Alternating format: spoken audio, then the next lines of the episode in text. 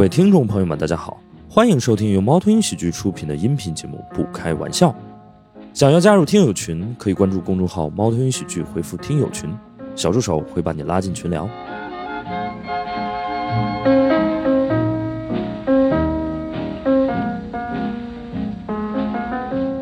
欢迎各位来到不开玩笑的录制现场，我是今天晚上的主持人大熊。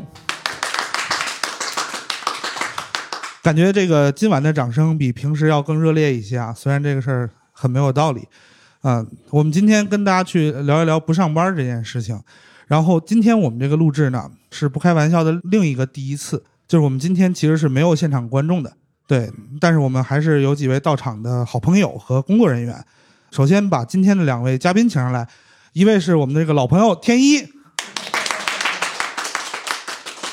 呃，以及我们的呃新朋友猫川老师。然后我们今天省略了这个大便史言的环节，史言老师 大家好，大家好，大家好。还是先来做个自我介绍吧，要不然呃，猫川老师先。嗯，Hello，大家好，我是猫川，嗯，一个打工妹，嗯，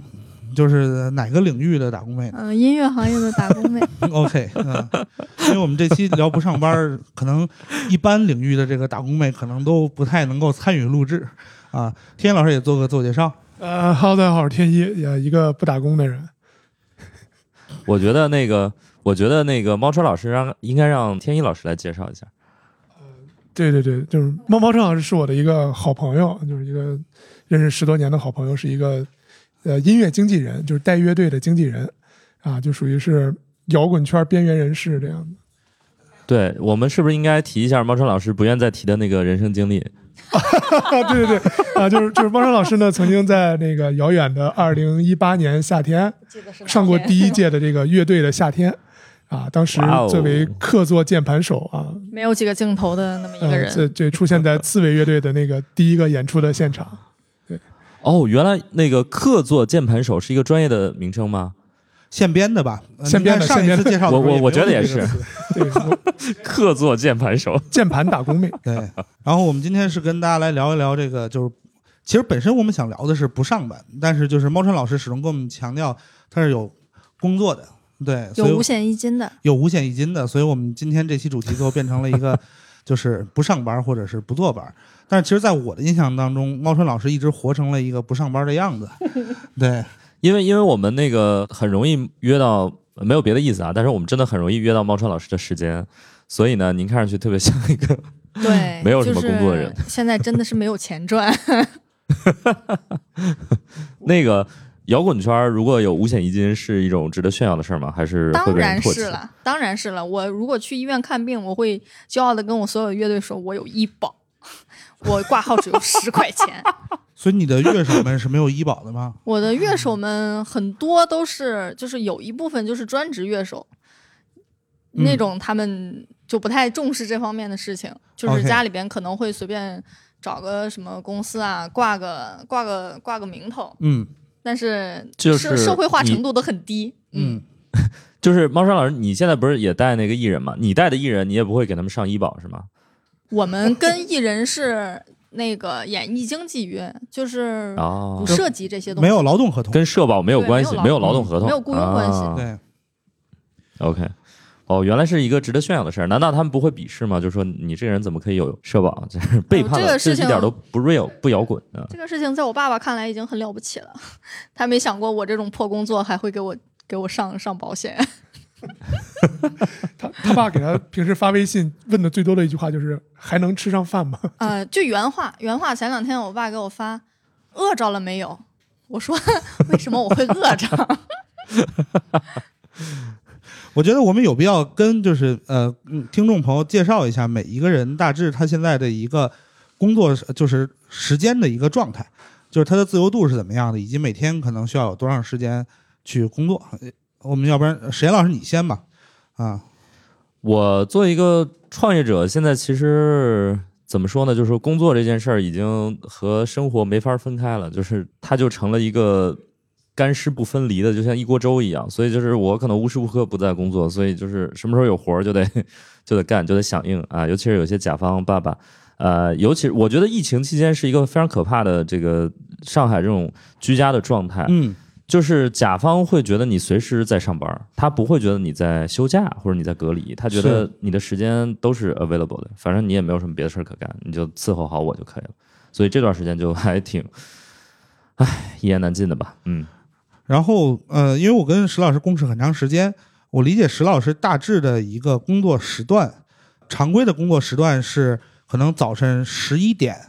到呃凌晨两点之间，基本上是你的一个工作时段。然后如果要是需要加班的话，可能就是早晨九点开始上班，就是你的班是不会加在后边的，你的班都是加在前面。比如甲方九点约个会或者怎么样，然后你就得九点起或者八点起怎么样的，大概是这样。我可能是这个我们脱口秀圈为数不多就是能早起的人。嗯我们绝大多数，我不知道天一啊，就是我们绝大多数那种脱口秀圈的朋友吧，就是尤其一些编剧，你上午基本上见不着人的。我在我的前东家就是效果文化，大家都知道，呃，你上午去这个公司，你就觉得这公司倒闭了嗯啊，就跑路了啊，就是你上午这个公司一个人都没有，大门紧锁啊，可能有一个前台，对，有时候前台都不一定到，然后你从大概下午两三点钟才陆陆续续上一些人儿。啊，然后可能等到晚上才才比较热闹。对我大概是为数不多的，就是你早上能约得到我的这种人啊。我记得以前建国还是谁，嗯就是他的这个助理就就崩溃了啊，就是因为他可能要睡到下午四五点嗯，才醒来回消息啊，在此之前这个人就人间蒸发。对，然后他的助理可能没有把时差调的跟建国一样。嗯，对对，我觉得可能其实脱口秀圈的人，他们几点起不是特别大的问题，就是他们的点在于，可能他们下午四五点钟起，晚上十点已经醉了。对，这个可能是那个问题的核心的点。所以后半夜他们虽然醒着，但是你依旧找不到他们啊。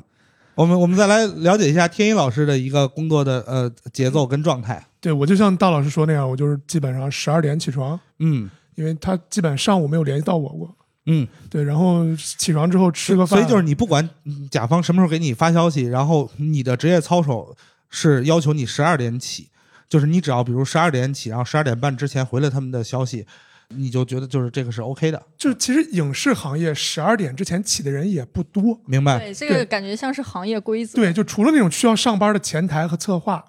就，没有人十二点之前起床 OK 也没必要起那么早嘛。然后起床之后，感觉像苏五瑶的那本书叫《早上从中午开始》吧，嗯好像有那么一本书。早上从下午两点开始吧，我感觉就基本上大家约会就是约 约约会议时间，没有约过两点之前的。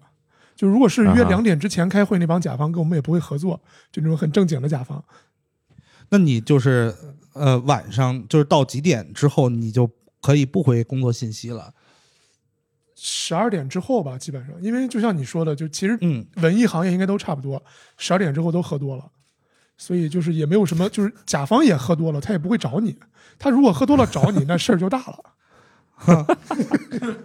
一般这个大事儿是好事儿还是坏事儿呢？当然是坏事儿啊！居多吧，我 会不会喝多了，然后说哦不小心把钱付了？啊、啊，那他他不喝多也不会把钱付了的。OK，嗯差不多。那我觉得天一和我想象的还挺呃挺差不多的。对，对，编剧可能就是，那你呃我那我问一下，你写稿的时候你会几个小时不回消息吗？呃，会，而且我会在哦假装写稿的时候也不回消息。呃，石老师，你知道从这件事儿，我我我得到了两个信息，一个是天一老师最近几个月啊没怎么写过稿，其次呢，就是天一老师这个人呢，至少跟我这块儿是能处的，他从来不跟我这儿假装，呃，对，OK，我基本没有就是在下午或就是以后的任何时间找不到他的时候啊，永远能找到他。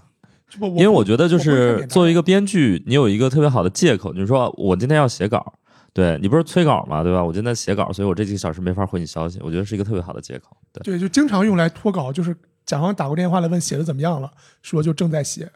然后就其实就正在王者峡谷奋战，大概这样。对，但是如果要是我是甲方的话，就是如果要是他回了正在写，其实就马上能识破。就是我觉得细做全套的方式是，他给你发了一个消息之后，你可能隔了两三个小时，然后再跟他说，哎，我正在写啊，刚刚没有看到。哦，二十分钟到半个小时吧，就你把这局比较好的王者荣耀打假装时段完刚刚。好。OK，嗯，而且要俩小回的毫无时确歉意。实有点假。对对对对，俩小时就太两小时专注了。啊问催催班是吧？给你干着呢，就是那种。OK，那我想再就是了解天一老师，那你真正的工作时长可能一般会持续到几点？认真写东西的话，早晨三点四点基本吧，然后勤奋一点的话，最最多搞到过就是八点早上，大概这样。你你有意识的会去计算一下自己的就是周度的这种工作时长吗？呃，我在 Nest 北京 Nest 门口放了一本书，啊、叫我每周只工作三小时，这是哪国人写的书？押井守。所以就是你工作到凌晨四点的时候，可能是从凌晨三点半开始。呃，不不，大概就是，比如今天跟甲方说了，明天早上交稿嘛，嗯那你知道他反正也是十二点起床，那你就可以在今天晚上十二点跟他说正在写了之后，再玩两个小时，然后大概掉个五颗星，呃，王者荣耀，嗯 然后开始写。对，我我我我速率很快的，就是每每次写的超快的。，OK，嗯，那我想再做做一个小的采访，就是你平均写，就是因为天一老师最近上了一个很棒的综艺节目，叫做《开麦总冠军》，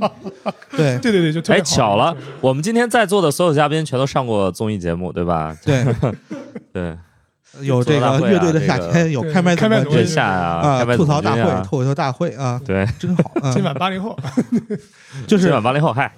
就是你平均一篇这个呃开麦总冠军的稿子要写多久？呃，诚实的说，嗯，两到三个小时。石老师，你从他的那个稿子里，你感觉他写了多长时间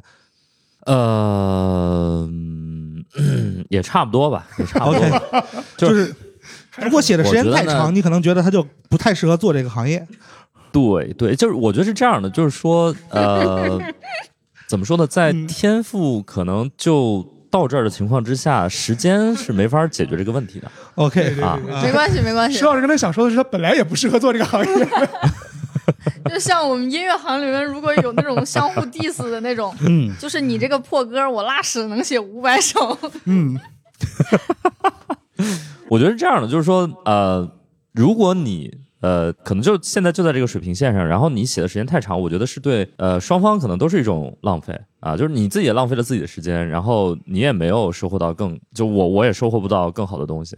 所以我觉得没有必要，就就是多长时间就多长时间，我觉得可以了，仨小时已经很对得起我了，对。，OK，我能看到一些更有天赋的朋友，可能呃，我我我感觉他们其实是能够写得更好，但很明显可能就写了半个小时就就给我。对，啊。就其实三个小时包括前摇时间，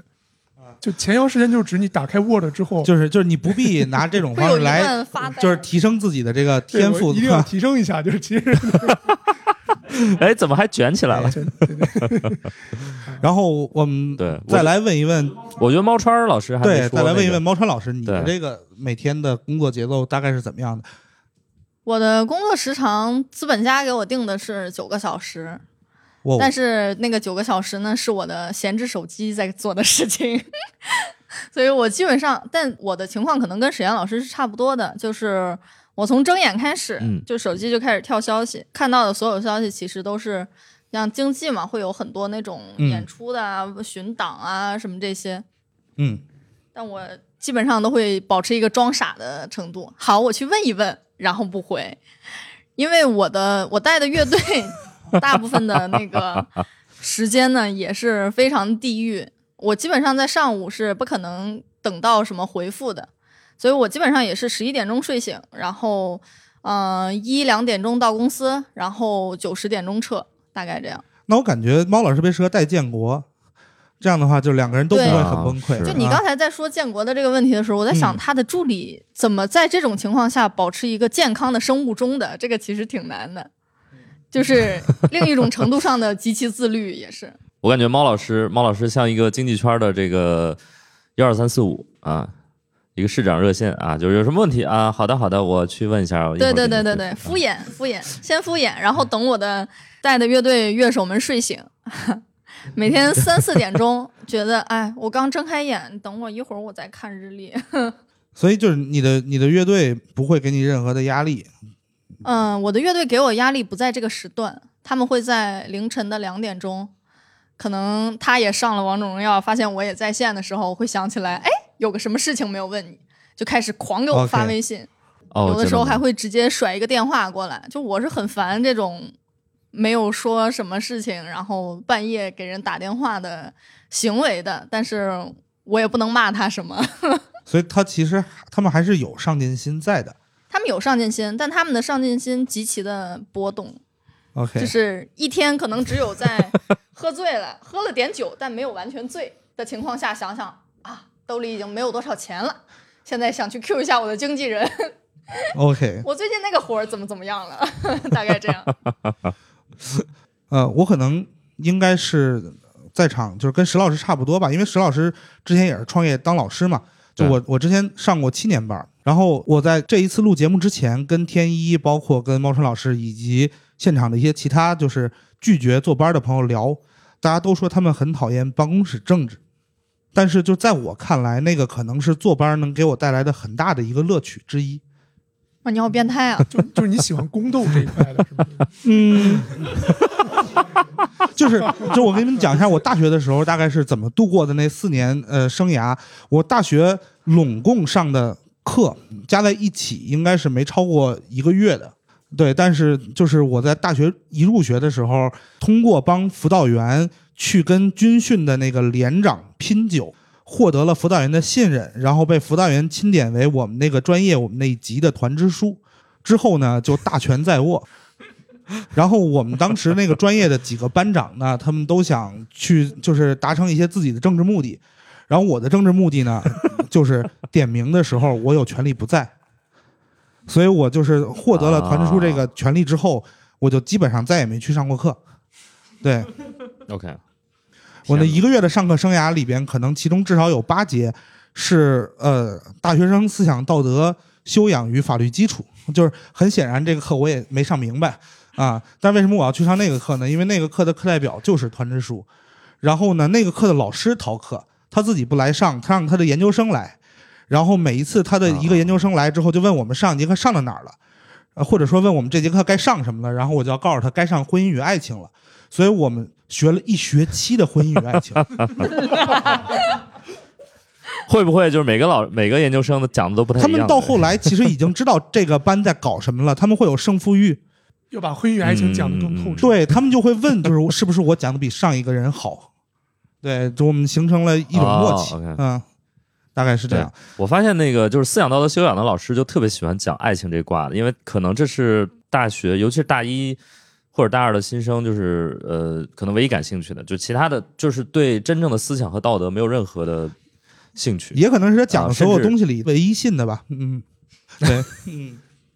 啊，对，对办公室政治我们刚才说到了哈，啊、就是你们对于办公室政治是怎么一个态度呢？就是你们不能光说办公室政治这事儿很傻逼，呃，就是因为我我自认为是一个情商非常低的人，就是因为我我我特别不擅长区分人跟人之间的关系，就是我没有办法很快看透，嗯所以我回国之后其实是短暂的上过一个班儿，就是兼职，我只要嗯每个礼拜去两到三次那个公司就行了。嗯然后呢，安排坐在我对面工位的那个小姐姐呢，我经常一起分享嗯，摸鱼经验。然后每次我摸鱼，她都很鄙视我，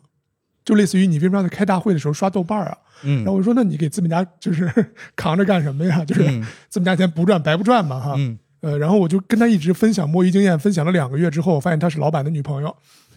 ，，OK，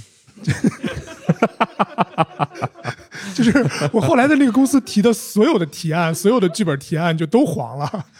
就我一开始不明白为什么，就很久之后，就他跟老板结婚的时候，我才恍然大悟。你这个属于是 宫斗选秀那一轮儿，对就已经对，暴露了，一丈红已经豁出去了。我就一进储秀宫就被拉出去的那种。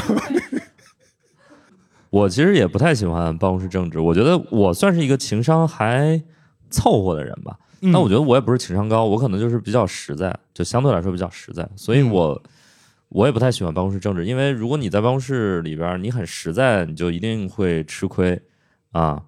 就办公室是一个我我觉得是相对比较会哭的孩子有奶喝的嗯一个场景啊。明白。嗯，就跟一个产房里边儿可能睡着十几个孩子，那那没办法，你就你可能会哭才行啊。所以我我不是那种人，所以我其实也会比较呃会尽量避免，我没法享受那个那个状态啊。我觉得我仅有的一点情商，我还是更愿意和我真正在乎的一些朋友相处吧。对，OK，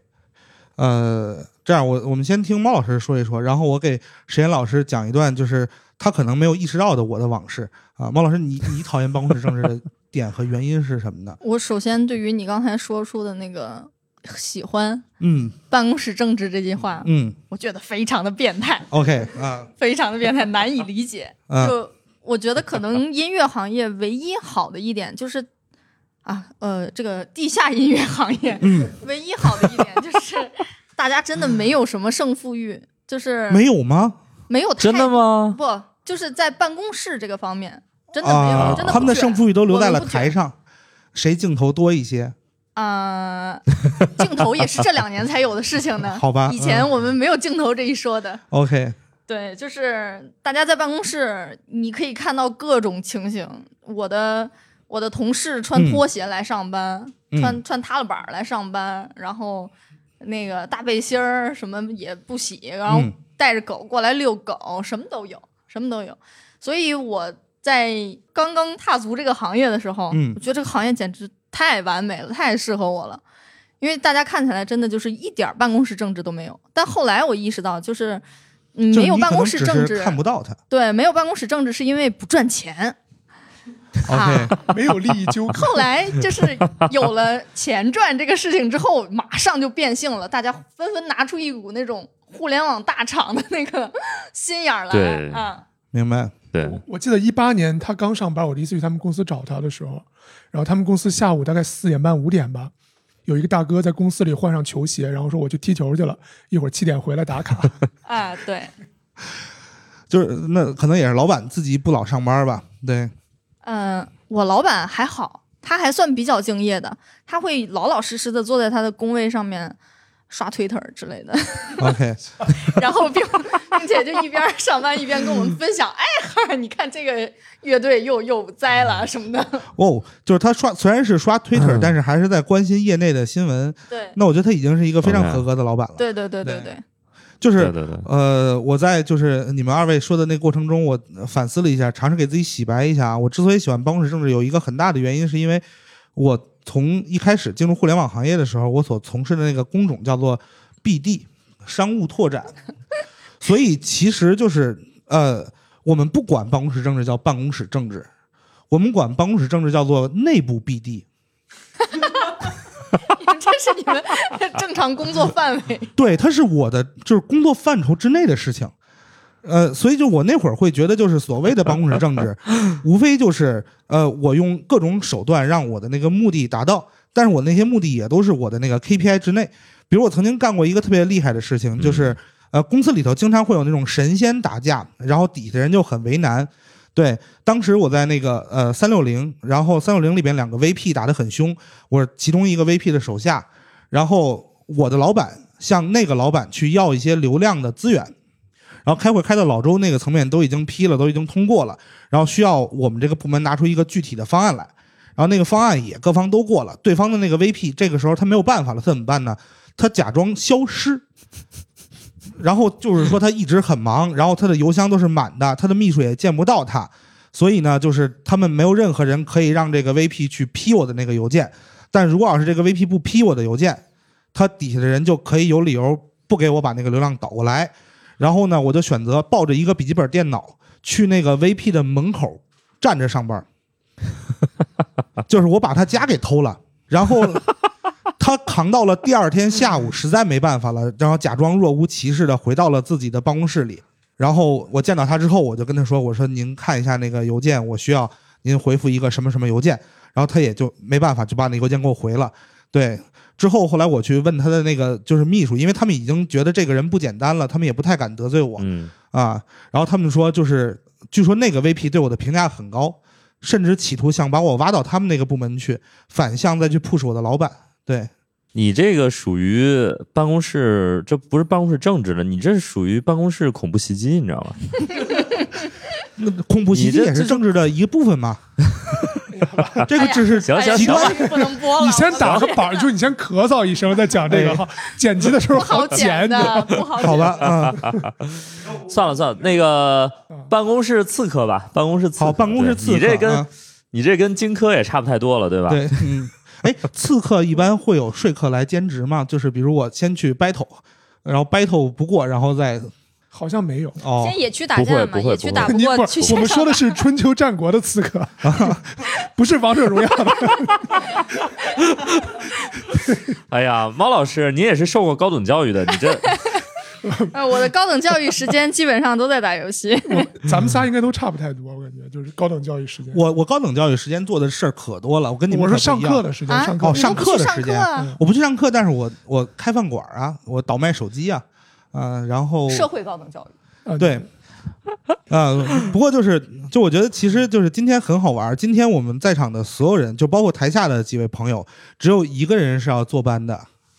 哦，我们要不要就是采访他一下此可以啊刻的这个感受啊？我们的铁皮老师，要不然你拿下麦，啊麦克风，麦克风。好，沈岩老师好嗯，啊，我是咱们今天唯一一个坐班的，需要回答什么？就是你、啊你感觉怎么样？你想辞职吗？嗯，我我的这个全职吧，我觉得就是按照你们刚才说的这个基调吧，嗯我是从大学期间就奠定了这个坐班的基调嗯啊，就是我大学期间就是属于可能全校早起能排前十名的那种，就一定会 自律的去上早自习。啊，晚上下了课吃完饭还会安排一个散步，然后自律的去上晚自习。我是觉得坐班会给我一个一个相对稳定，我就知道到点儿我就能拿到钱，就是我这种这种事儿会给我一个比较稳定的一个安慰。那你去的呀，还都是正经公司。对，哎，对我说到这儿，我觉得还有一点啊，嗯就是我这个所谓坐班儿，我觉得我是对坐班儿还有一定要求。其实我对嗯公司的要求还挺高的。嗯，第一呢，就是不能有办公室政治。好，嗯，特别。对我有两个公司，都是因为换工作，都是因为这个办公室政治比较严重啊。哦第二个呢，就是我上班的公司都是有下班点儿，没有上班点儿哦，OK，对对，是这这样这。挺重要的。就是基本你别太要要让这种下班时间占用到我的业余生活啊，没了。所以他对公司要求还是挺高的啊。对，然后我们把麦给另外三位，大家能方便介绍一下自己是从事什么职业，所以不用坐班吗？啊，我是呃记者，然后是央媒的一个记者。央媒记者，但是就也不用坐班。对，记者坐班就就完了，你看，而且我是摄影记者，好，嗯，呃 就是他他央媒记者如果坐班就只能拍办公室政治。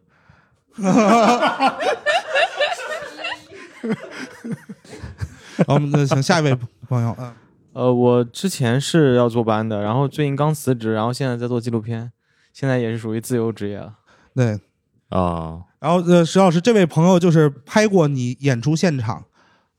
对对对，因为我之前在阿里，然后那个哦湖畔和那个之前丝瓜的活动，你还有来过。哇哦，对，贵司的有一个印象就是大家都要起一个花名，就你要平弃自己的名字这件事情。呃，对，要起花名。对，就是就就我不太能理解这个事情，就是我为什么要专门去设置一个名，就是花名，就是一个一个 nickname。对，就是企业文化嘛，就是、嗯，我觉得可能说企业文化可以说是创始人文化，因为就是啊对。就是马老师他比较喜欢武侠嘛，但我觉得两个字限制了，就是大家就是如果想叫什么风暴领主啊，可可以可以有有多字的。啊，就我比如我如果去阿里上班，我可以叫自己什么那个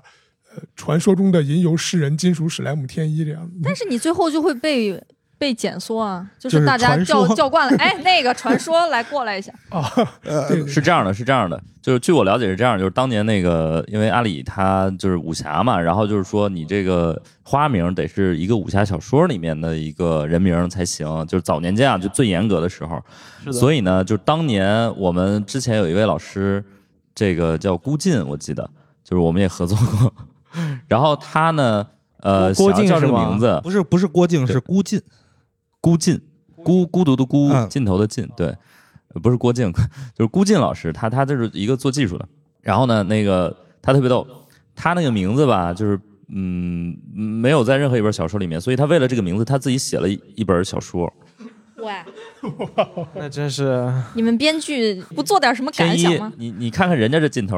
天一老师应该不用起化名了，对对对，就是因为他他之前给一个游戏公司写的一个策划，就领到钱了吗？呃，有一笔还没有结的，啊，就是虽然有一部分没有结，但是那个项目被重启了，然后那个项目组人为了纪念他，把里面的一个 BOSS 做就是起名字叫天一，对，是一个神兽，就一个很难打的神兽。神兽啊，然后 然后这个神兽碎嘴子神兽特别碎嘴子，就跟你叨比叨叨比叨叨了半天，然后才跟你打，天哪！叫天一。啊，这个神兽可能代表了他们公司对他的所有印象。但最诡异的是，这是一个西方魔幻世界的游戏，就大家都叫什么 Jack 呀，什么 Bruce 啊，然后 还有一个天一，我觉得还挺讽刺的，一个兽叫一，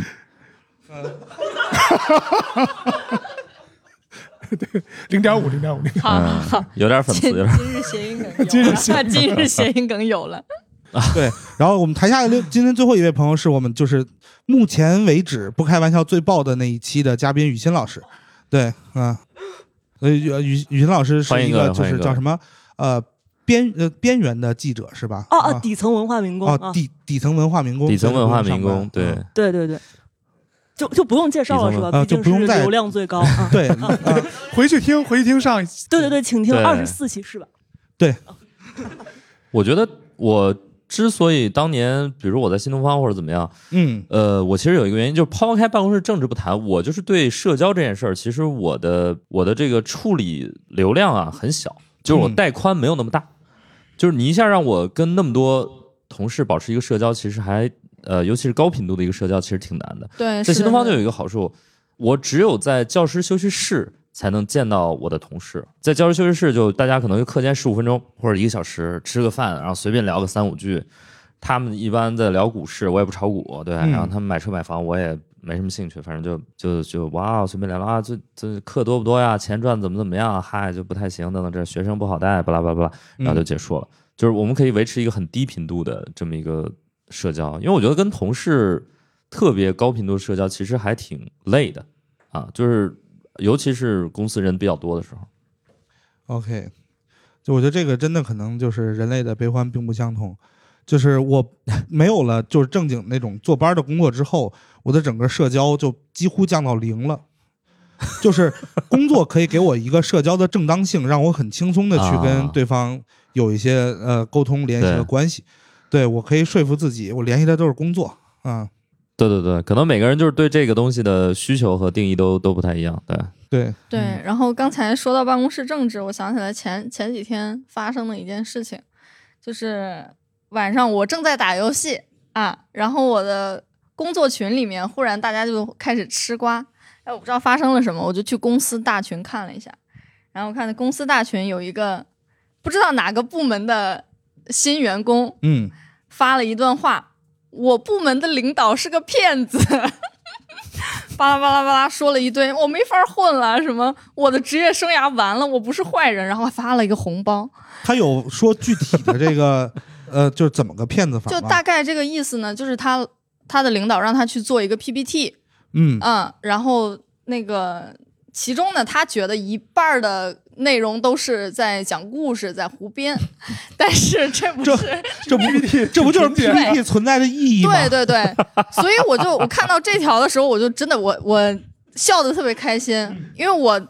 我觉得就是音乐行业呀、有这么多年轻人，真是非常的美丽的一件事情。我也挺震惊的，我也挺震惊的，就一个 PPT 竟然还有一半是干货，我靠，这对，而且是在那个 怎么可能有那么大的比例干货呢？就是你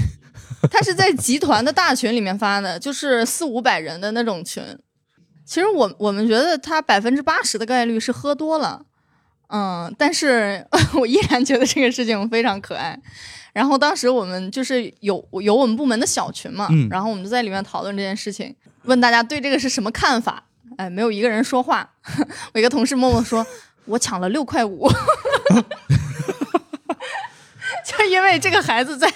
骂完这一段话之后，还发了一个红包，以示诚恳。那这个红包还蛮大的。对，蛮大的，蛮大的。我也抢了六块多。OK，我们公司的其他部门就看到这个男孩发的这段话之后，嗯，呃，默默的给我发私信说，我觉得没有你们领导文笔好，因为我们领导是经常会喝多了在公司大群里面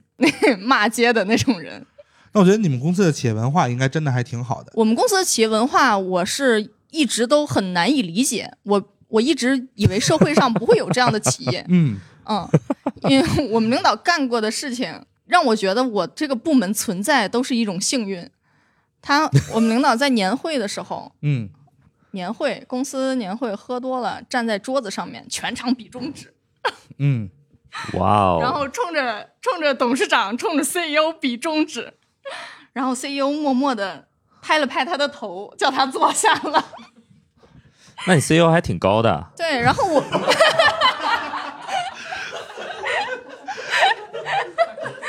嗯，然后年会还发生过各种打架斗殴事件，这个部门和那个部门打起来了。后来现在我们公司已经不办年会了，因为赔不起饭馆的钱。我觉得其实就是企业文化这件事儿还挺呃怎么说呢，挺见仁见智的吧。就是这个事儿，就是呃，因为我们也服务过很多的甲方，然后每个甲方呃，尤其是公司大了之后吧，就是一个一个互联网公司的终极目标，就我觉得上市只是一方面，你知道吗？就是他得有一套自己的企业文化，然后他特别愿意去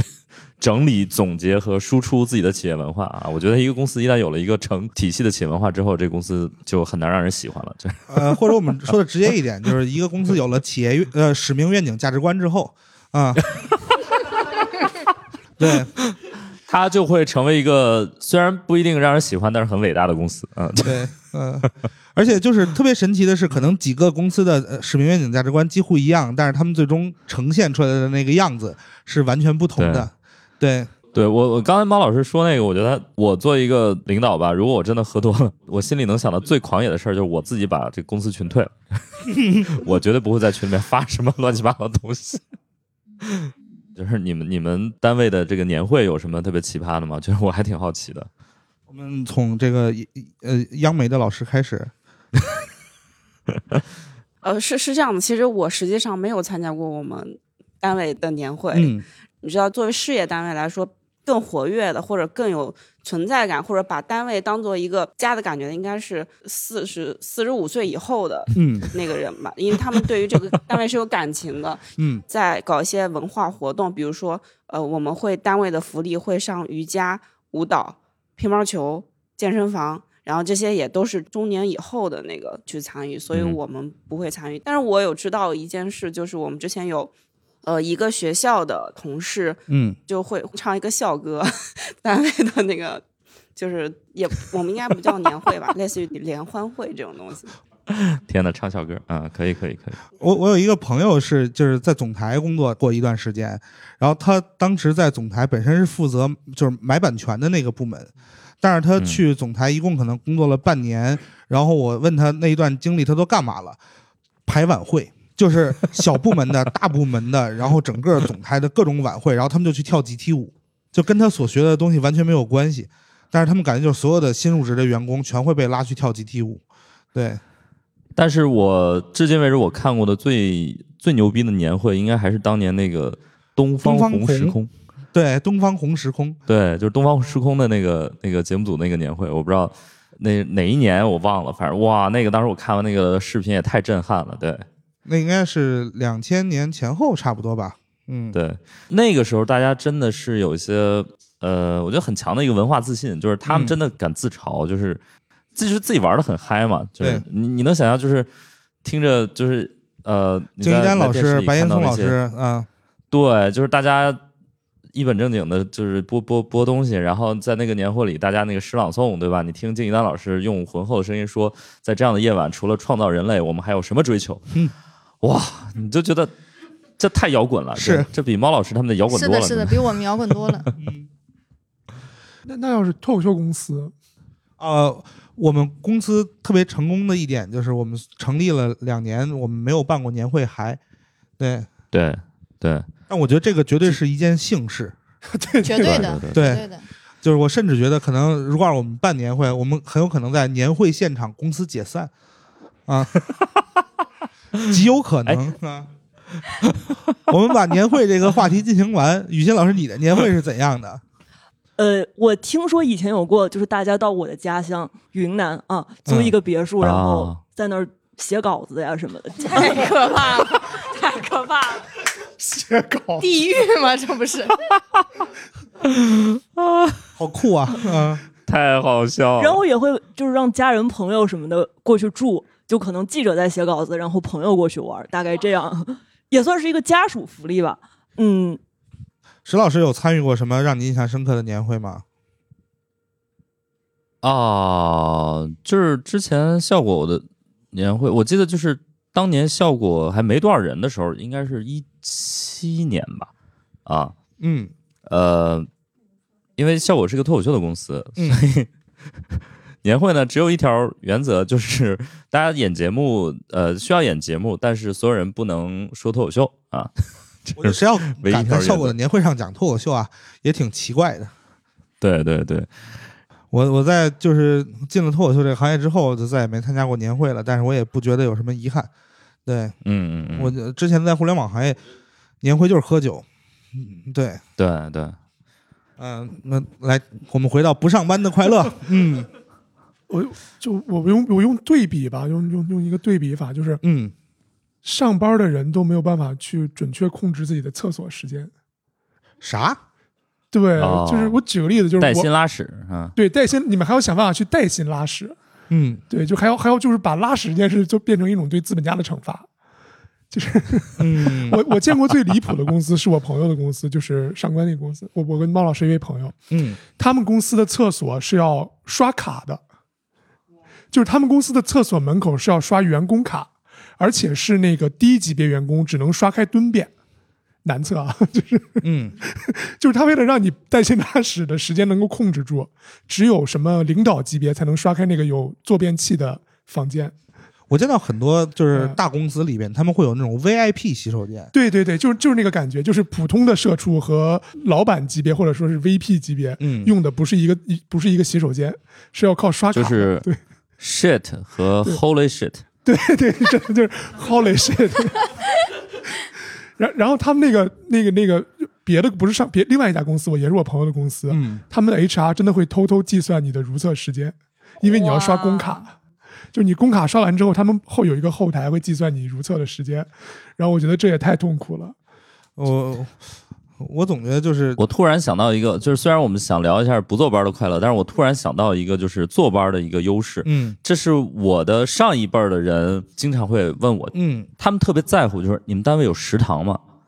对对对对对，对，就是他们所有人就是呃，我说我在新东方，他说哦，你们单位有食堂吗？就是学校是不是应该有食堂？我就说呃没有，就是我们都叫外卖去。嗯，其实，在新一代的这个人人里边，食堂这件事儿依旧是重要的。就是我之前在互联网行业那个东家三六零，然后他曾经呃那个公司持续一两年都在 PR 一件事儿，就是他们从丽都饭店挖走了一个、呃行政总厨。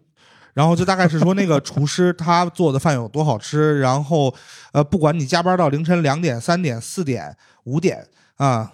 你都有都就都会有人能够随时给你做一顿免费的夜宵出来，对。然后这件事情本身就是三六零自己单方去做的一个 PR 跟公关嘛。后来这个厨师被挖到了字节，然后字节又 PR 了这件事儿半年。所以这个厨师才是那个唯一一个每天都要加班到四点的人，就是不是，他是厨师的老板。哦 哦，哦就是他他手下的厨师是唯一对。是，我知道，就是如果你说 不做不就不上班的不不坐班的快乐嘛，嗯首先就是你可以跟别人岔开时间，比如网红餐厅，就别人排队的时候都是周六周日啊、周五晚上，然后我们就可以在工作日的，就是工作日的白天去，嗯，然后就根本不用排队，然后健身房也不用排队。我去健身房的时候永远没有人，就因为大家都在上班，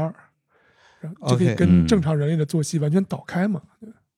是的，是的，是的。但是就前提是你就是不上班且不忙。就你忙也是后半夜忙呀，那不是，那不是。你你问一下石老师，就是你有可能在工作日的白天 去网红餐厅就餐，或者说是去健身房健身嘛？好像也还好吧，还好。OK。对，只要你足够忙，如果你创业的话，你就真的呃，就是还是劝大家不要创业。对，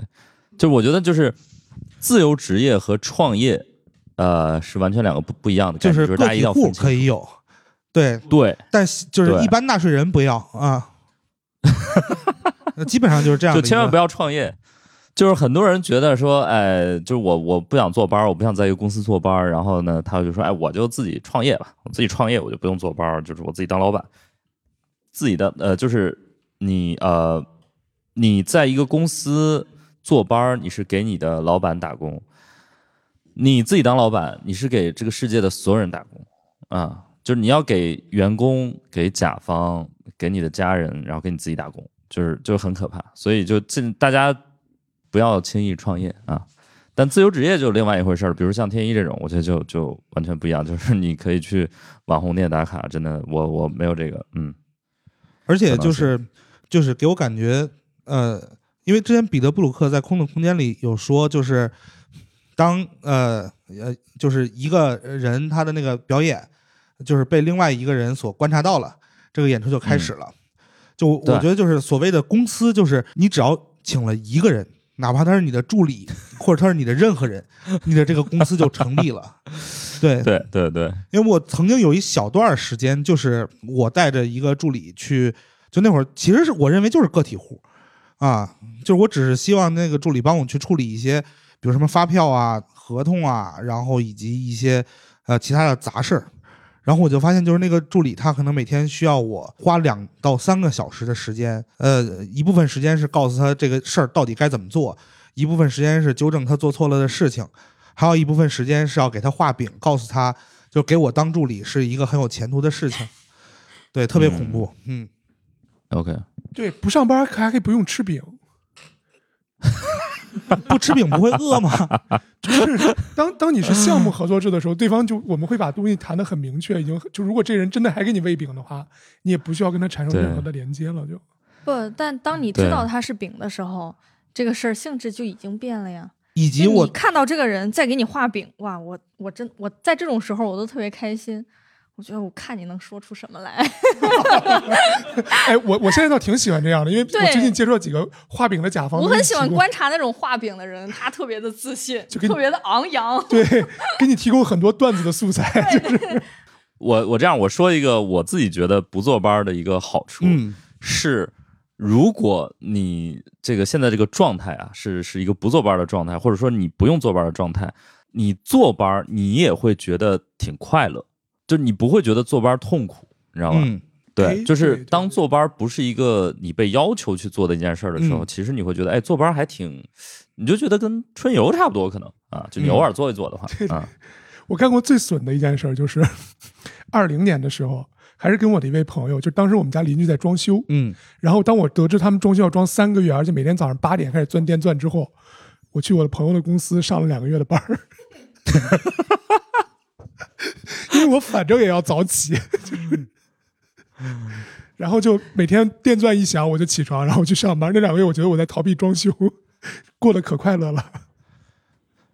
天一，你是会去那种咖啡馆写稿的人吗？呃，不会，我在公共不会吗场所没有办法创作，啊哈，就是你会觉得很羞耻。哦，所以就是你觉得很羞耻？对，就是就是创作是一种，我我是个私密的事，是一，我感觉创作就像分泌一样，就是你会 分泌，好恶 你心、这创作口味好重啊，对这怎么说呢？它是一种把你自身的一些物质换一种形式吧产出，越呃越说越恶心。对，就是吃的不是吃的是不饭，拉不不，像的是。像健身出汗出汗那种那种，就是你你通过自己的努力，然后就 越说越恶心。别 说了，别说了。对，啊，不就不强，就创作是一个很私密的行为，就是当别人看着我的时候，我是没有办法进行这个行为的，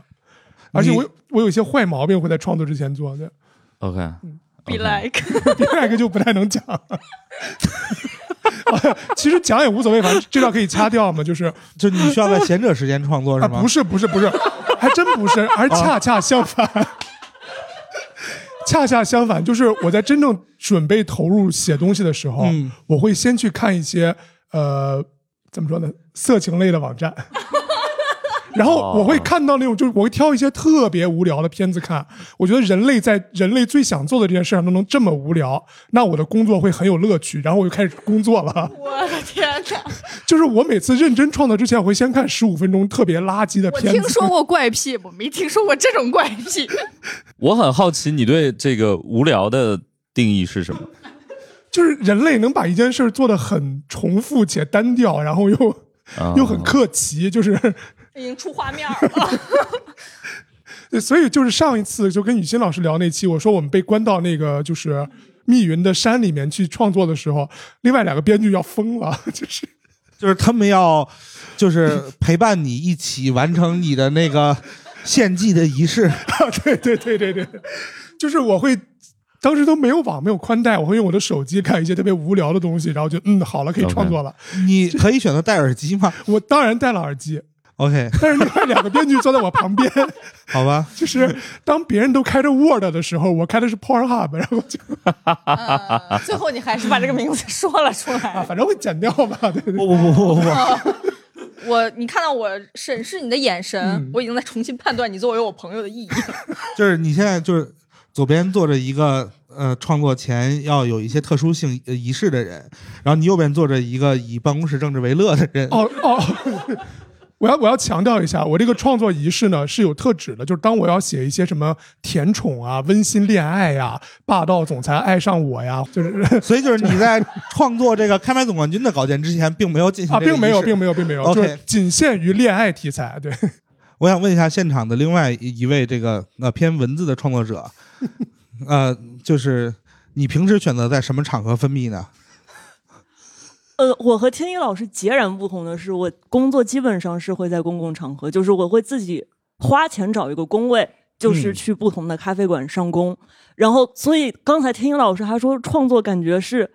如果被别人看到是一件特别什么的事儿来着？呃，羞羞耻啊，羞耻的时候，我当时特别惊讶，因为感觉特别被针对。就我每天嗯创作都会被很多和我一样半失业的人在咖啡馆，我看我听着他们开会，然后他们看着我写稿，就都还是一个蛮半公开的状态。我能理解我的是，感觉就是雨欣老师跟我第一次聊这个事儿，我觉得他就是个暴露狂，就是不不不，就我能理解的是，为什么？为什么？就是，嗯，别人看到你在写东西，真的就会很烦啊。就是当别人，就是就当作品被别人看到的时候，觉得羞耻，我能理解。对，对，你相信我，以我对你的了解，嗯，不正常的绝对是你。好 不要把“暴露狂”这个词 就是我在别人身上。我这样这样 暴露狂明明是这样，就我我举一个特别简单的例子，就是我不会在考试的时候觉得羞耻，我只会在拿到分儿的时候觉得羞耻。然后我更大的羞耻一定是我妈看到这个分儿的时候，啊，这倒是，对吧？就是你不会觉得，就是你在监考老师的注视之下写卷子是暴露狂，而分泌不是暴露狂，就是在两个编剧面前分泌不是暴露狂。不，我没有在两个面前分泌，并没有，就是我只是在做一个就是他摇他是太好了，你们这个节目太有意义了。哎，那那那他，我想知道，就是嗯。您戴着耳机，但是放那些无聊的泼人视频，然后左右两个人看到了以后，他们最终是什么反应呢？就他们选择分泌，然后你选择用 写写写剧本分泌。我觉得这个东西你也挺冒犯别人的。但是我觉得就是就是，如果要是就是任何一个编剧就是告你性骚扰的话，我都觉得就是你一点都不对，我觉得是正常的。对，就另外两位都是男性，而且都是直男，对，嗯就是就你这个男性怎么了？又不要政治不正确了。现在的啊啊，对，这种性别环境下讲出这种话，对他两个都是直男，都是直男，那那所以您嗯不是哈？哦，所以就那也是可以告你性骚扰的。所以就是您以为我在他们俩面前看的是 JV 是吗？我 我很努力的去想，就是不不用上班的快乐是什么。我刚刚想到了，就是不用贴发票。哦，OK，我唯一去公司的那两个小时，基本都在贴发票。那你的这个太惨了。对我我我那会儿对于就是在公司上班最大的负面情绪就是贴发票。对，对，不，但我很喜欢这件事情。我觉得像幼儿园做手工一样，我好快乐。就是因为我我在贴发票的时候，就是呃首先我动手能力确实是比较差，然后其次就是我会心理不平衡，就是呃我的所有的发票其实都是我的工作成果，然后我要把我的就是那些为工作付出的呃钱的那部分换回来，我还要再付出额外的时间，我就会特别的崩溃所以后来我就专门招了一个实习生，就在那个互联网公司的时候，他就是 专门替我贴发票，对。嗯嗯嗯，然后就是我们要不然再反过来说一说，就是可能上班会比不上班快乐的东西。嗯嗯嗯，我觉得上班就摸鱼绝对是上班非常快乐的一件事情。对，对，就是因为你如果不坐班，你就很难摸鱼。对，就是你只要在公司且不干活，你就觉得你赚到了。对，是有一种坦然在里面的。就是除非你是那种偏销售或者是怎么样那种完全是靠单，就是靠你的业绩挣钱的那种工种的话，否则的话，就是你还是会觉得你是一个计时的收费的一个模式啊。嗯，然后就甚至于我那会儿上班的时候，我为了能够让自己快乐一点儿，我会先呃，就是把我的每月的工资切到二十二个工作日，这样我的日薪就会变高。然后我会再算一下，我一共摸了多少个小时的鱼，我一共干了几个小时的活，然后我发现我靠，我时薪好高啊，然后我就会特别开心。对，但我觉得有一些工作，至少在我看起来是完全没办法摸鱼的，比如新东方老师。啊，这个我跟大家说一下，就是呃，只要你想摸，永远可以摸。嗯，哎，我觉得老师的摸鱼是最好摸的。呃，首先来说是这样的，就是大家总觉得学生不愿意上课，其实我跟大家讲，就是老师更不愿意上课。啊，就是我不知道在座有没有人当过老师，或者我们听友里面有没有当过老师。真的，如果你当过老师，你就会发现嗯太难了，因为你每天要面对那么多，就是当老师比当脱口秀演员痛苦的点在于什么？就是脱口秀的观众是花了钱，并且他们是自愿花了钱来找乐子的。嗯啊，学生是被迫，呃，而且是很多时候是别人给他们出的钱，然后他们来受这个罪的嗯啊，所以他们是特别难取悦的一群人啊。新东方可能还好，其他老师更难，所以就是老师其实面对这些学生就是很难有成就感啊。所以，当然新东方可能还好吧，但是新东方老师其实是可以摸鱼的，嗯就其实很简单，就是嗯，你先夸夸夸在这讲，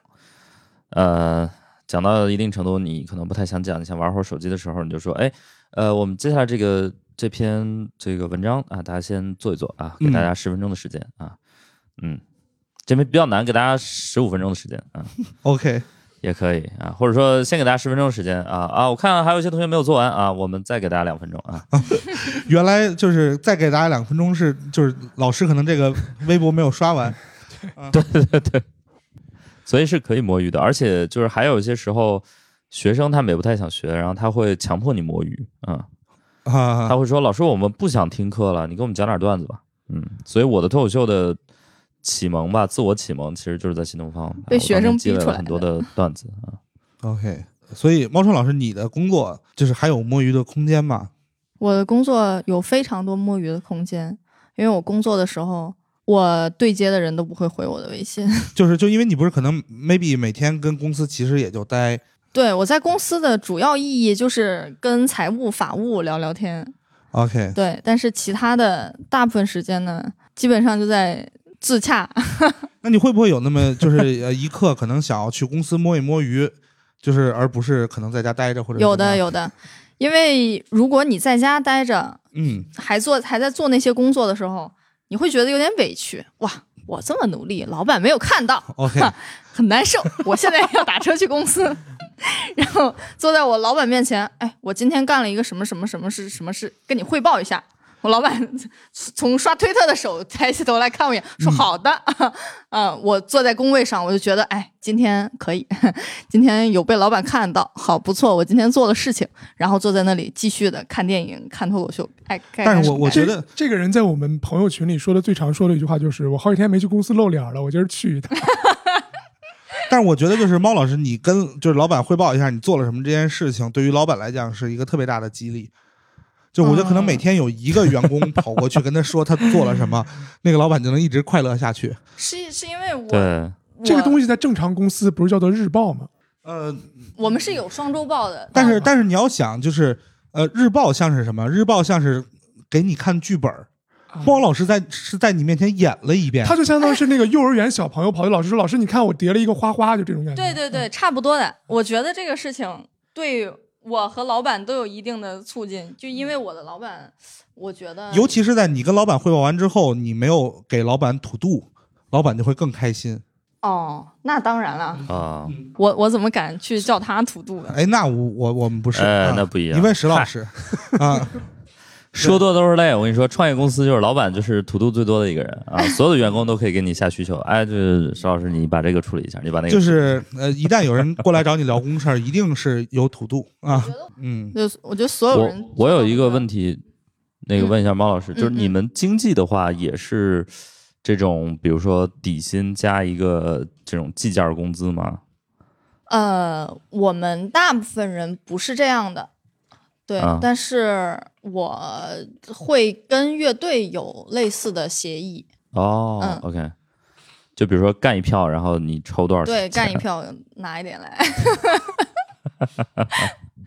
我觉得是不是拿这个计件工资，这个还是挺不一样的。对，这个就如果你是一个计件工资型的这种收入体系，那那那你的心态会不太一样。我觉得就世界上最惨的人就是坐班且拿计件工资的，对 就是不不干活就没钱拿，不干活还得坐班儿。对对，就感觉很多的那个教培行业的销售，嗯包括之前就是很多互联网行业，就大的平台公司做广告销售的那些人，他们就是这样的一个状态。对，而且他们不光就是要坐在那里，然后他们还要 maybe 就是不停的听人敲锣，嗯，就谁又成了一单，叭叭叭叭叭叭敲锣啊。我觉得这个经济不一样的，可能就是因为经济它会相对是一个比较长线的工作。你这个乐队啊跟我一签就是三年五年的这样，就是我需要你的饼，你也需要我的饼，两边对着画饼。但是天一会是那种，比如说我这这票干完了之后，我就只要我有的吃，我就不着急接下一单这种吗？就类似类似吧，就我这个行业有点像做贼，就当你干成一票之后，而且哎，你们编剧属于那种半年不开张，开张得半年那种吗？呃以前是的，哦，真的吗？对对，在影视行业很好的时候，就属于那种哦你开一单可能就开开别人开单就开张一次能够反正快乐一阵子。现在就是大概你开张一次可以把就是花呗和信用卡呃多还几期，就是这种我们我们今天台下不是那个有一位做纪录片的吗？呃，是准备做纪录片还是已经？哦，呃，要不然我们来采访一下。对，就是我是想问，就是纪录片也是这样吗？就是开张顶半年的那种吗？呃，就干一票可以？呃，纪录片的话，它呃看你是什么类型的片子了。如果是那种偏独立的片子的话，那因为纪录片它时间很很长嘛，可能要拍、嗯，呃有的就是独立的话，基本上一年是最少的周期了，有的可能要拍三年、五年、十年。哦它可能都不哦是说那个，它可能是让你自己去用其他的地方挣钱，然后来养这个片子，对，是这样的一个情况。所以它是一个消费的过程，它不是一个好惨呐、对，因为其实就是真正电影节的提案这些没有多少钱的，然后相反的，可能媒体纪录片吧，就是我们现在看的最多的，像《舌尖》、像那种《人生一串》这种类型的嗯纪录片的话，可能能够通过纪录片本身的 IP 开发，然后去平台分平台分账，然后自己做 IP 之后，可以有版权之后去通过这个版权来再去赚钱。对，大概这样的情况。呃，所以就是相当于，如果你是个独立纪录片导演，你还得干一些别的来呃养这个 工作。嗯，对对对对，差不呃，多所以方便问一下，就是你现在就是呃用什么来养做纪录片这件事情呢？对，因为我我刚刚离我刚离职嘛，啊，刚刚、啊刚刚离职，所以就是用大靠积蓄，对，靠积蓄，靠积蓄来养。明白。就是因为其实我在认识天一老师之前，我一直认为，就是绝大部分的编剧或者创作者，他们一定都会接一些，比如类似于什么网大呀，或者是之类的这些事情，来去养自己的那个作品。然后发现我是一个只只接活儿不养作品的人。对，然后发现就是就是天一老师是一个只接活，没有就是呃呃任何作品去养。但是就是我现在姑且认为你是在养脱口秀吧？啊，就啊就我就是在这样，我就是在靠着这个就影视行业的余晖来养活我这个脱口秀的阳阳光嘛。OK，啊，还有一个我觉得可以探讨的因素，就是说你这个工种本身需不需要合作？对，就比如说，我觉得呃，比如创意型的，包括台底下几位记者，可能他本身也不那么需要，就是大家通力合作才能做一个什么项目，那你就可以呃自由职业，或者是不坐班儿，或者你就自己嗯，单干就行，对吧？嗯，就是脱口秀可能也差不多。对脱口秀也一样，编剧也一样你看脱。口秀编剧、影视编剧都可以独立工作，对，但是我不是之前还做过一阵游戏编剧吗，就嗯不行，因为你就得就得去跟人合作嘛，你要跟美术啊什么跟程序天天对东西，所以就是还是看工种。就包括绝大部分这个不坐班的工作吧，好像也都是这种，包括比如像这个呃外卖小哥，然后保险销售，然后可能网约车或者出租车的司机，就这一类嗯基本上也都是不需要跟他人合作，但一旦就是你你需要，比如你你是一个快递小哥，你可能就得上班了。对，哎，我其实挺好奇，就是猫老师，因为虽然现在是他主业是乐队经济，但是你对那个圈子也比较了解嘛，对吧？嗯，呃，就我我很好奇，比如说音乐圈儿，大家是更愿意自己单干呢，还是就几个人整一个乐队这么干？嗯，要看个人的性格，啊看性格和看缘分。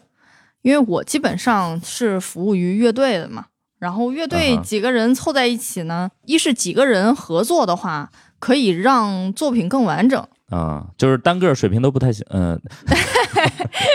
对，也可以这么理解啊，就是大家在一起呢有一个呃容错和相互纠正的过程。在一起会有一些什么负面的？负面的当然会有啊，在一起打架啊什么的，说你写的东西不行，听我的，OK，这种太多了，太多了。但是这个事情也是一个怎么说呢，很有趣的一个团队的过程。嗯，嗯，就是尤其几个男孩子打了一架之后，不知道为什么莫名其妙的会关系会更好啊、哦，对，就会觉得哇，我打过你，我们是过命的兄弟。我每次看到这种场景的时候，我都觉得人生的荒谬啊，真是不错。就是都曾经把自己的生命交给过对方，就是对对对对对，对对对对对，听着还挺浪漫的。挺浪漫的，挺浪漫的。我觉得就是这种几个人的团队在一起，成做出那种我们要在一起玩这一辈子的那种诺言，不错，挺浪漫的。那我我想知道，就是比如兼职玩乐队但玩的还不错的呃人多吗？嗯，挺多的，就是他们本身还有本职工作，多多多多。呃有没有什么比较著名的？我知道，就可能有的乐队是呃几个人里面有一两个是兼职嗯。啊，呃，我是比较喜欢带那种全职乐队比较多的人，嗯因为就这种时候，就是你的我我我这边的工作相对的就会好安排，但是也会有那种在大厂九九六的玩乐队。我们厂牌有一个乐队，字节的呃中高层吧，大概那个对，就就是这我不能嗯。说怎么算，就是因为我知道好像那个之前是呃唐朝老唐朝的是谁还在百百度当过特别高的高管，哦，这我倒是不太了嗯解，但是我有有经历过，有认识过这么一些乐队，就是他们平常的工作压力非常大，但是玩乐队呢，就是单纯的会变成一种娱乐和调节，他们反倒会对这个东西，呃，更积极一些，所以就还是全职乐队更好鞭策。可能还是乐乐队不太能给他们收入嘛。对啊，赚的少啊，OK，而且我我是觉得你你真正就是有工作的时候，你反而会对于你另外想做的那个事儿会对更有激情。对对对。比，如说我要是真正有有活儿的时候，我就有剧本压力的时候，嗯。我会特别想写段子。但当我没有剧本压力的时候，我宁愿玩游戏，我也不会写段子，就是这种。对对对，我其实之前我我还在当老师的时候，呃，我那会儿可能觉得脱口秀对我来说是一个出口，就是生活的出口。嗯。啊、但是现在呢，我就很难把它当成一个出口了。所以其实你非要说的话，我觉得那会儿的状态可能反而真的更纯粹一点，就把它当做一个爱好或者出口。是的，是的。我现在在业余时间也会尽量的避免去看乐队的演出。以前拿这个事 情你觉得在一个快乐，现在就是谁叫我去看演，我不去，不好意思，我下班了，我今天真的我精力不够。哎，但是我我很好奇，就玩乐队能养活自己吗？还是嗯也很难、大部分乐队都是养活不了的。o k 对，因为我带的乐队里面有几个乐手是全职乐手，嗯，兼职富二代。这几天啊、呃有几个是兼职富二代，也有一也有那么零星的几个，啊，对，手里头也没有几个子儿，仗着年轻啊，我要做全职乐手，大概那种。就我碰到这种乐手，其实一半的情况也是很头疼的，就是会在某个深夜，他喝了酒，会给我发消息，他们会经常过来找你聊梦想，是不是？呃，他不会跟我聊梦想，啊他只跟我聊钱。妈，我没有钱了。你看就没有我们喜欢的偶像那么纯粹。对对对，我们已经对于梦想这个事情，我们已经不想聊了。嗯，这个嗯这个时代还会有，就还会有有一些人，他们为了某一个艺术形式或者表演形式，就愿意呃放弃物欲这件事情吗？有有的，但是这种人是更不会跟你聊梦想的，啊，这种人是不是也不太缺钱大部分都是，基本上都是不怎么缺钱。？OK，所以现在现在这个年代玩乐队的人是哪些人啊？是就是有钱人，还是说有一个很残酷的事儿，就是在乐队圈子里面，其实家庭条件好的会占大多数。啊嗯因因为首先嗯你的家庭让你有一个愿望且足够有自由度，让你去实现这件事情的时候，其实已经筛掉了大部分人了。这个就有点像那个，因为今年冬奥会嘛，所以大家很很感慨啊，什么什么。其实冬奥就就是或者说雪上项目、冰雪项目，其实就是一个富人的一个一个运动对，基本上。所以就是我们终于在若干期之后，啊、又一次聊跑题了。嗯，我觉得是这样的，就是你聊上班这件事儿呢，就很容易跑题，但是我觉得这是对的，这代表了我们对上班这件事儿的一个态度。我们在聊上班的这一期，就在摸鱼，这是对真谛。对我，们成功的摸鱼了一期播客。嗯，如果我们这期播客竟然很专注的在聊上班，那我觉得我们就输了。对这件事啊情就不是很上班。而且现在可能在听的这位听众，他就在摸鱼，对吧？就形成了一个完美的闭环，第四面墙打第四面墙 打破了。这位听众朋友说的就是你，说的就是你。我们录这期播客就是一个行为艺术，我们在一个非常不上班的时间，呃，录了一个非常不上班的播客。对我觉得我们我们做到了啊，我觉得这件事儿特别好。啊对，我觉感谢我们得就是观众对我们的这个体谅吧。对，对。那我反正最后想送所有在上班的听众一句话吧，就我们这期播客告诉大家一个道理，就是完成比完美更重要。我觉得这个也是大家对工作最好的一个态度吧，好吧，啊、只要能完成所有的工作，我觉得就已经是一个好的呃打工人了，啊。是那我们我们先欢乐的结束一下吧，好不好？好我们先自己给自己点掌声，因为今天虽然没有多少朋友来，OK，对然后我们今天还是拍一张合影吧，好不好？我我有一个小好奇啊，就是说。嗯，比如说，比如说，有些朋友他能接受不坐班或者怎么样，他可能就是平时花的少，就是他的基础的代谢不是基础的消费没有那么分泌强。分泌分泌，嗯，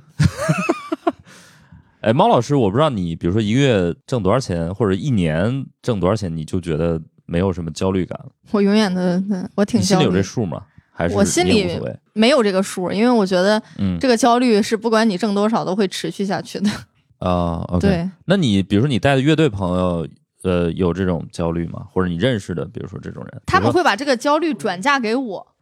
我接受了太多这种转嫁，他会过来跟我说。哎，那我不知道，我不知道大家身边有没有那种朋友，就是我至少我在网上看过那那种，就是他比如一年他挣够，比如他挣够八十万，他就觉得今年是一定够花了，然后他就不接任何其他的活了。这个不在我的考虑范围之内，就是 就是我觉得在我考虑以以我对你收入的了解，啊，我离这个就是，就我觉得这个，嗯这个这个事儿其实是这样，就是如果要是一个人他敢说他一年能够挣够八十万，他就够花了，就不接所有活了。那如果要是他在一个好好工作的条件下的话，我觉得他可能一年至少能够挣到三四百万。对对对，他至他至少要做一个这么大幅度的牺牲，他才能保证他有半年不接活儿，明年还有人愿意把活儿给他。对对，就是因为你其实很难保证，就是你一个阶段在接活，一个阶段不接活，然后你还在甲方爸爸的白名单里。对，这个其实是一个很困难的事情，就是你要不然就一直 say yes，你要不然就可能慢慢的就也没有了 say no 的机会。对对对，有时候这个有点像一个黑洞，就是它会一直把你往里吸，啊、就是你很难拒绝。这个八十万和一个亿在我这里都没有区别，就是都是 no way。哎，对，讨论这个干什么呢？增加我的痛苦。你你带的乐队都没几个能挣到八十万的。但是我觉得，就是社保这件事儿，其实我嗯只有医保可能还有点用吧。就是退休金这件事儿，我已经完全不指望。我我一直都不太在意这个事情，就是五险一金啊，我脑子里面一直也不知道这个事情是干什么，我甚至不知道五险和一金都是什么。直到咱俩那次直到去安定医院挂号，对，直到我去年去安定开始看病之后，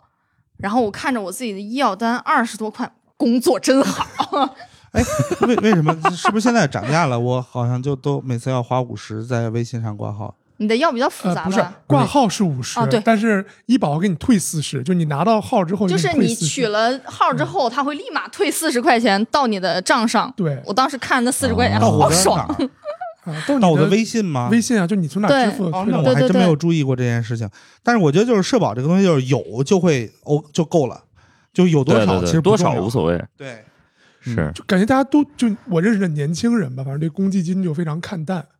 就是我有一我有一位朋友每每个月拿公积金专门取出来去玩剧本杀就其实还是有很多人很在乎公积金这件事儿。也是对，我觉得就是就买房的人都会在乎公积金。对我也很在乎公积金，但是我不是在乎买房。对我知道我对对对我看到我的公积金余额的时候，我跟我妈说：“妈，你看我我攒了好多这个公积金。”我妈说：“赶紧把它取出来，你以为你能在北京买得起房啊但是反正还挺难取的，嗯，但是我跟大家说一下，就是公积金这件事儿呢，就是你在乎，我觉得我觉得五险一金里面可能唯一比较值得在乎的就是公积金，对，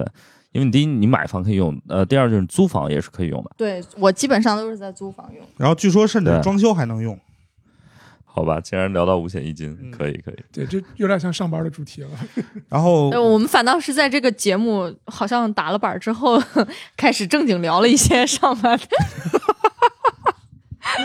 这是什么？这是呃，下班之后再加班的快乐。我我觉得我们这样吧，我们差不多了，然后我们就那个请呃今天现场的观众就喝点酒吧，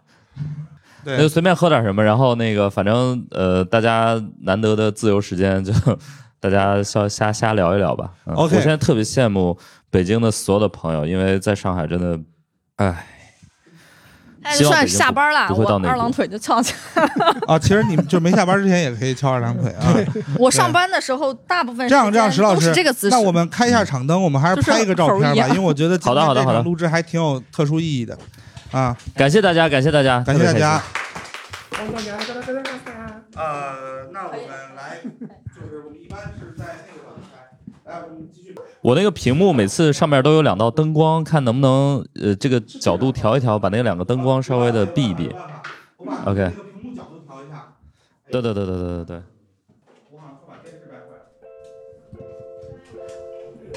没有把我掰弯就行，嗯。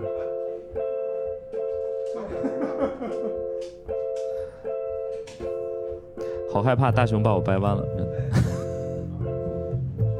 真的。对，我觉得我不是不能被掰弯，但是被大熊掰弯真的不可以。啊，还有吗？